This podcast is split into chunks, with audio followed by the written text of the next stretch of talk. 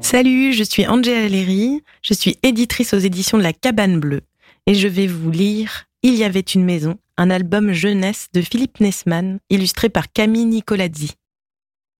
Il y avait une maison. Il y avait en ce temps-là une vaste maison perdue dans les montagnes. Elle était si grande et si belle qu'une multitude d'animaux y avaient élu résidence. Le matin, l'abeille allait dans le jardin intérieur butiner les fleurs du grand arbre. À midi, l'ours blanc venait saluer le merlan bleu dans son aquarium.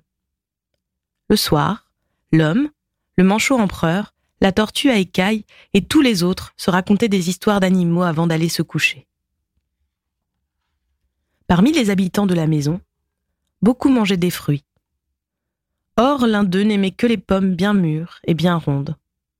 Et, surtout, il ne supportait pas d'y trouver des vers. Alors, pchit, pchit, il pulvérisait un produit pour les faire fuir. Arrêtez, tout sautait l'abeille. Ça me donne mal au cœur. Elle s'éloignait pour prendre l'air, mais, quand elle revenait, elle se remettait à tousser de plus belle. Un matin, Laurent Houtan fut surpris de ne pas entendre le bourdonnement de l'abeille. Ohé, où es-tu? Les animaux fouillèrent la maison, sans succès. L'abeille avait disparu. Ils la cherchèrent encore l'après-midi, puis, comme l'abeille était toute petite et ne faisait pas grand bruit, ils finirent par l'oublier. Le lendemain, les activités de la maisonnée reprirent comme avant. Enfin, presque comme avant car parmi les habitants de la maison, il y en avait un qui adorait faire pousser des fleurs dans le jardin intérieur. Le problème, c'est qu'elles avaient besoin de soleil, et le grand arbre leur faisait de l'ombre. L'habitant décida donc d'en couper les branches les plus basses. Eh babouina Laurent Houtan, qu'est-ce que tu fais? C'est mon lit. Mais l'autre n'écouta pas, et, comme il y avait toujours autant d'ombre, il scia d'autres branches, et encore d'autres, si bien qu'à la fin, il ne resta rien du pauvre arbre.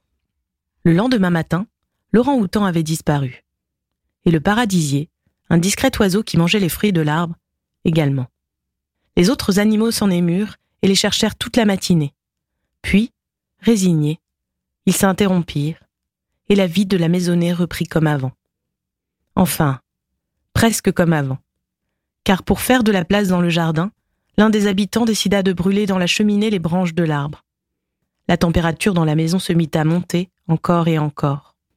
Il fait trop chaud ici, se lamentait l'ours blanc.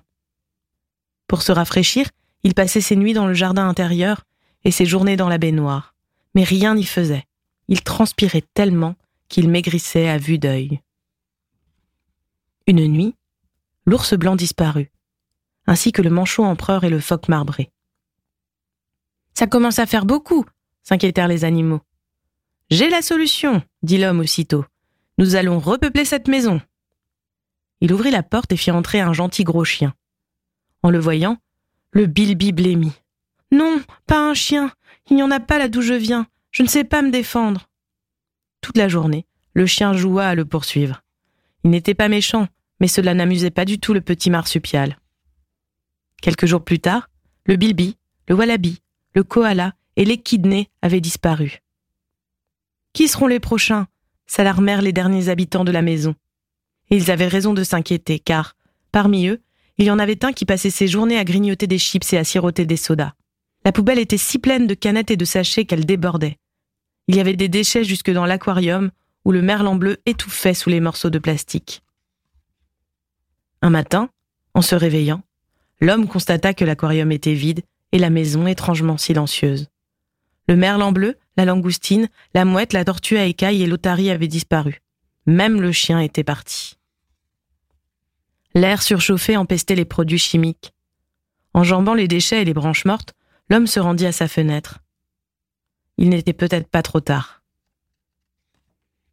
Vite, l'homme ouvrit grand les fenêtres de la maison. Il ramassa soigneusement ses déchets et remisa ses produits chimiques au placard. Pour finir, il replanta un bel arbre dans le jardin intérieur, puis il attendit. Il attendit jusqu'à ce matin où il fut réveillé par un petit bruit qu'il n'avait plus entendu depuis fort longtemps. L'homme ouvrit les yeux et vit qu'un jour nouveau venait de commencer.